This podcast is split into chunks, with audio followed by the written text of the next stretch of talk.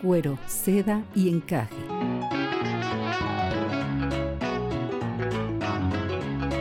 Es un diálogo entre mujeres de temas que a todas nos importan, abordados mediante cuentos y relatos comentados. Ana, doctora en neuropsicología, y Cristina, maestra en educación, buscan profundizar en este meollo social cultural que va desde los aspectos más íntimos de la feminidad, el encaje, hasta los ámbitos que parecieran prohibidos o tabús sociales para las mujeres, el cuero, pasando por la suavidad y la delicadeza, la seda, para ser eternamente esa única piel en donde habitan muchas mujeres a la vez. Comenzamos.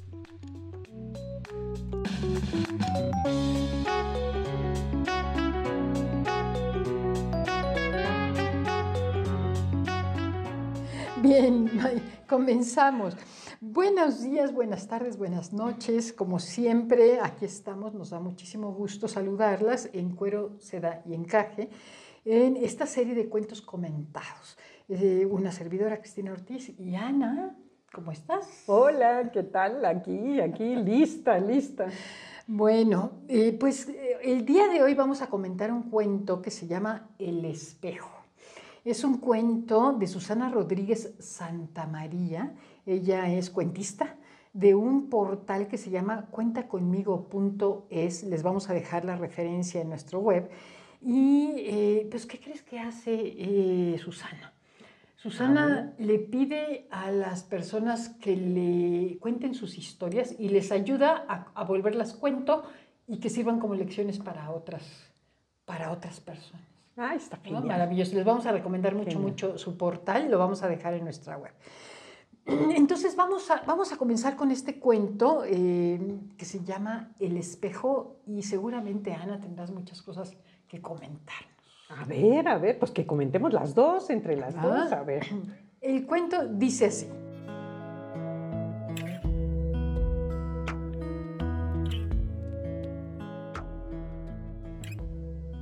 Érase una vez un poblado situado en las montañas que tenía la particularidad de no conocer el mundo de los espejos. Por alguna razón desconocida, ningún habitante de aquella comunidad se había visto reflejado en uno de ellos, debido quizás a las lejanas distancias que lo separaba del resto del pueblo o del mundo civilizado. Un día, Ismael, que tenía fama de curioso, decidió adquirir esa misteriosa cosa llamada espejo que, según decían sus antepasados, tenía la capacidad de reflejar a la persona que lo miraba. Así pues, Ismael encargó uno de estos objetos a un comerciante que cada siete años solía viajar por los valles. Pasado el tiempo, el comerciante le hizo llegar su encargo, bien envuelto y protegido.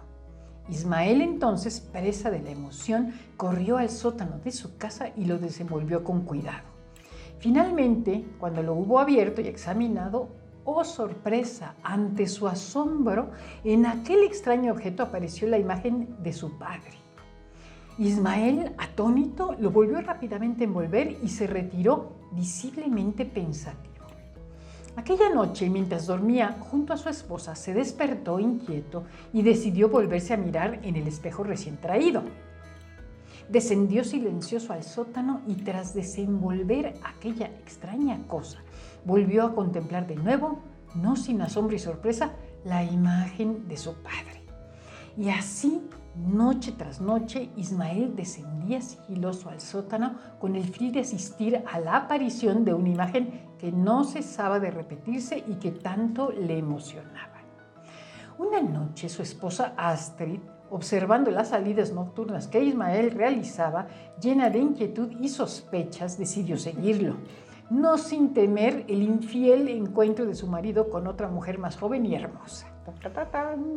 ¿Qué tal? Cuando observó que éste gesticula- gesticulaba ante un oscuro rincón de la estancia y se retiraba de nuevo a su cama, tuvo deseos de comprobar qué era aquello capaz de inquietar tanto a su pareja. Seguro que tenía que ver con otra mujer, pensó. Así que decidió volver el día siguiente cuando su marido no se encontrase en la casa. De esa forma investigaría con tranquilidad aquel misterioso objeto que se encontraba en el sótano de su propia casa. A la mañana siguiente, Astrid bajó apresuradamente y desenvolviendo con cuidado aquello, ¡oh sorpresa! Sus sospechas se vieron fundadas ya que lo que vio allí era efectivamente otra mujer más joven y hermosa que, por lo que dedujo, tenía todas las trazas de ser el nuevo sueño de amor de su esposo. Aquella noche, cuando Ismael llegó a su casa, Astrid, presa de la indignación, le develó el secreto diciéndole, me está siendo infiel. He descubierto que todas las noches bajas al sótano y contemplas a esa mujer que aparece en el objeto que guardas envuelto con tanto cuidado. A lo que Ismael contestó, estás en un error, Astrid, no se trata de ninguna mujer.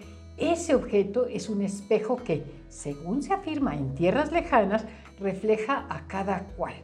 Pero en este caso, sorprendentemente, lo que se contempla cuando me miro en él es la imagen de mi padre. Ni hablar, le interrumpió ella, presa de agitación y de cólera. Me estás mintiendo. Yo he visto con mis propios ojos la imagen clara de otra mujer que por la forma de mirar y moverse tenía todas las trazas de ser tu amante. Bajemos y comprobarás que no es cierto lo que dices, repuso él. Es mi padre el que se aparece en el objeto. Ninguna mujer he visto jamás en el mismo. Astrid consintió en la prueba. Una vez que descendieron y se observaron, Ismael seguía viendo a su padre y Astrid a la joven muchacha, con lo que el conflicto y la confusión inundaron aquella casa. De pronto Ismael propuso, Astrid, solicitemos el fallo del sabio anciano. Seguro que su visión nos permitirá hallar la verdad y recuperar la calma. Astrid aceptó el juicio del anciano y ambos se dirigieron hasta el mismo y expusieron sus contrariedades pidiéndole que se asomase al objeto y dirimiera si lo que allí aparecía era el padre que viera él o la joven que contemplaba ella. El anciano asintió y, tras llegar a la casa y reflejarse en el objeto, dijo, ni es el padre de Ismael ni la mujer que sospechas, Astrid. Aquí lo único que se ve es un anciano.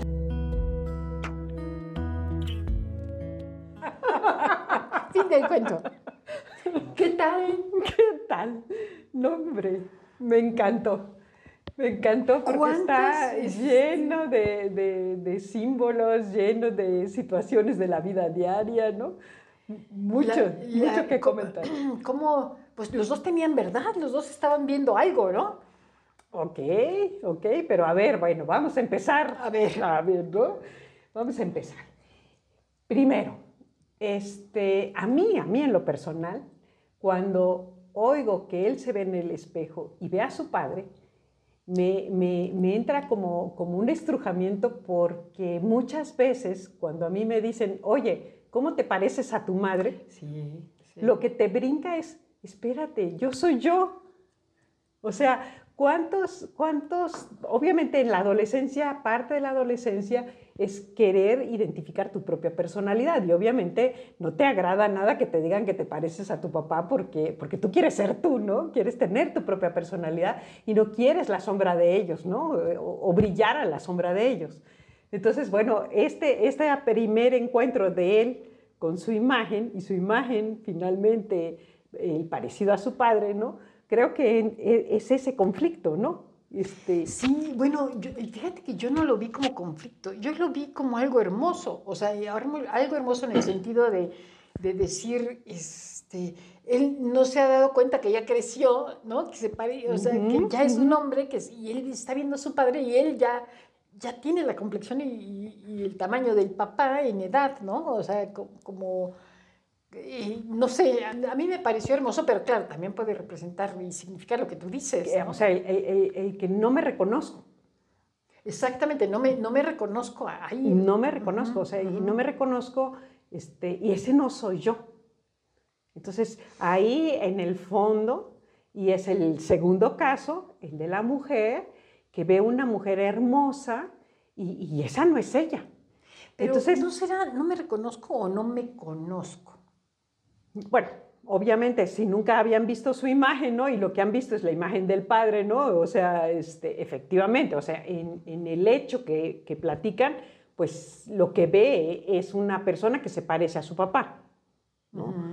Y, ella, una persona este, joven que tampoco se reconoce. Ella. Con todos los fantasmas, ¿no? Pero entonces, ¿qué pasa? ¿Qué pasa? O sea, este, si tú sientes que esa mujer es joven, este, es bella y es coqueta, esa no eres tú. Entonces no esa importa. Parte, esa parte es la que... Ajá. O sea, entonces no te reconoces. No te reconoces, claro. Y hay, hay entonces un problema en el fondo, quizá de autoconcepto, quizá de autoestima, ¿no? en donde no puedo ser tanto como mi papá, no puedo ser tanto como esta mujer tan bella, tan coqueta, tan... O sea, ¿por qué ella no se ve así? Eso. O sea, ¿por qué no, bueno, no se ve? ¿Por qué no se siente así? Ajá, porque dice, no, es más bella, joven, este, con, o sea, ¿cuántas veces si nos vemos en el espejo, lo, que es, lo que haces es que te estás criticando? ¿no? Ay, mira qué pelos tengo. Ay, mira las ojeras. Ay, mira, hoy tengo cara de no sé qué. Tú dices, a ver, espérame. Entonces, bueno, yo creo que la reflexión va un, poco alrededor de eso, ¿no? O sea, ¿cuántas veces te estás viendo en el espejo y estás diciendo, ay, mira, este, sabemos nosotros las mujeres, ¿no? En la mañana dices, ay, si me siento bonita es que estoy de buenas, ¿no? Pero hay días que estás de malas y te ves en el espejo y dices, qué fea soy, ¿no? O, qué horrible estoy, ¿no? Y no es otra cosa que un, problema dentro de, ti, de tu, de, tu autoestima, ¿no? Entonces, oye, cuando bajan los dos y ven imágenes diferentes, pues él, le dice, no, aquí, aquí no hay esa mujer que tú dices, aquí está mi padre, ¿no?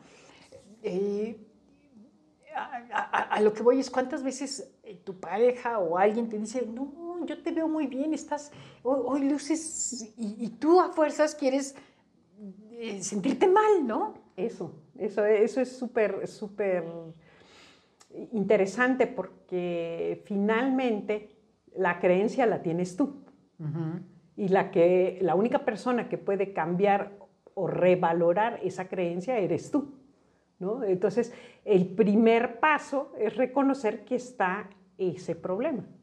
Entonces, de entrada, ves, te ves en el espejo, juzgas lo que estás viendo en el espejo, pero no te cuestionas lo que estás viendo. O sea, será... cuando, cuando llegue a mi casa me voy a ver en el espejo. Sí. ¿Verdad? Sí se antoja así como, a ver, déjame, déjame, me vuelvo a checar. la, otra, la otra parte, digamos, esta de, de, de, la curiosidad, de la intriga, ¿no? De, bajar cada noche, este, de las sospechas de la mujer. Eh, ¿Cuántas veces estamos equivocados? Los tres estaban equivocados, o sea, ella, él y el anciano. Bueno, el, el sabio a, lo mejor no hay quien tenga la verdad, o sea, no se alcanza a comprender el fenómeno en su totalidad y sin embargo quieres respuestas. Pero entonces haces mitos. O sea, no entiendes, no comprendes la realidad y haces mitos. Pero entonces, en el fondo, la actitud detrás de cada mito, para mí son tres personajes que responden a la misma realidad de diferente manera. Pero ninguno la agarra realmente. Pero el objetivo es agarrarla o el objetivo es con qué actitud estás enfrentando lo desconocido, ¿no? Entonces, eh, él eh, no puede ser, no puede ser, y viene una vez y otra vez, no puede ser, pero ¿qué hace mi papá ahí? O sea, su actitud ante lo desconocido es querer verificar y buscar mayores evidencias, ¿no? es, Yo diría es la actitud de un científico, ¿no? La actitud de ella de absoluta desconfianza. Y sospechosismo. Y, entonces actúa también como un investigador, pero como un investigador de... Ves más bien como detective. Ajá, ándale, exactamente. a, querer cazar, a, buscar, a buscar la evidencia de, que, le están, que le están engañando. ¿no? Pero la emoción de ella, que es, es de, de profundo, profundo pérdida de confianza en sí misma. El otro no es pérdida de confianza en sí mismo, es que no entiende qué está pasando. Y el del anciano es de absoluta tranquilidad. O sea, a él no le preocupa ver un viejo del otro lado. ¿Saben qué? Ni uno ni otro. Ahí hay, o sea, esos son los hechos. Es, él es más pragmático. Él, él, él, lo que habla son los hechos y no se cuestiona. Ok. Entonces la persona segura de sí mismo, con un autoconcepto muy bueno, ¿no? Con una eh, seguridad muy buena, es la del anciano, ¿no? Ana, pero a final de cuentas, ni ellos tres, ni el pueblo en sí tenían la verdad. ¿Pero por qué quieres la verdad? la verdad precisamente no se podía, eh, digamos, No estaba a su alcance. Porque no estaba a su alcance. No había quien les pudiera explicar o... Al igual que uno no se explica porque no se ven los dos al mismo tiempo y ahí se hubiera despejado. Pero entonces quiero pensar que es un espejito chiquito, chiquito, donde o se ve uno o se ve el otro. Claro, bueno, esa nos puede llevar a otra reflexión. O sea, si tienes un espejo chiquito, amplíalo. Claro, claro, claro. La, el siguiente... Que es, que es, muchas veces el decir, tú qué ves, tú qué ves, tú qué ves, ¿no? Oye, a ver, vamos a ver juntos. Exacto. ¿No? Exacto, no, no, no, a destiempo, sino al mismo tiempo y vemos otra realidad, vemos la misma realidad y ya, ¿no? La interpretamos. Luego, entonces, distintas formas de acercarse a la realidad. Me, me encantó, me encantó el, el, el, cuento, es un cuento largo y los comentarios cortos, pero este, no sé si hay alguna reflexión que, que, que, que nos quedemos, alguna tarea, bueno, de estas tareas. Para, este, que son tareas de reflexión. De reflexión. De reflexión, ¿no? Y yo creo que es, es, es, eso lo que el cuento mismo nos está invitando a hacer, ¿no? O sea, este, cuando me topo con algo que no me gusta de mí mismo, o, o que en la realidad fuera de mí mismo no comprendo, Creo que definitivamente la actitud correcta es buscar múltiples interpretaciones y confrontarlas. Claro, decir tú qué ves, tú qué ves, tú qué ves, vamos a ver juntos eh, y, comentamos. Eh, primero, primero tienes que abrir tu mente, tú mismo tienes que darte distintas alternativas, ¿no? Por ejemplo, en, en el papel de Astrid, bueno, puede ser una mujer, puede ser eh, un conocido, puede ser que él tenga un problema con, con, esta mujer, ¿no? O sea, o sea, darme, abrirme la posibilidad de tres o cuatro opciones. Si yo me abro, entonces puedo oír la opinión de otro. Pero si yo me empeño en una sola interpretación, ni porque tengas diez enfrente vas a abrirte. Claro.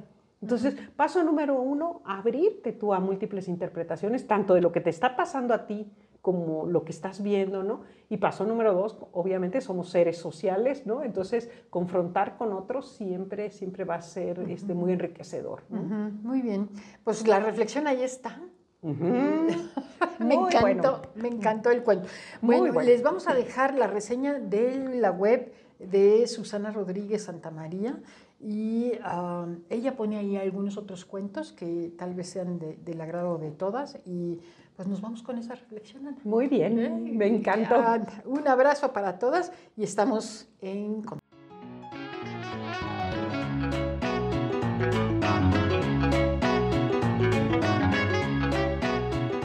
Cuero, seda y encaje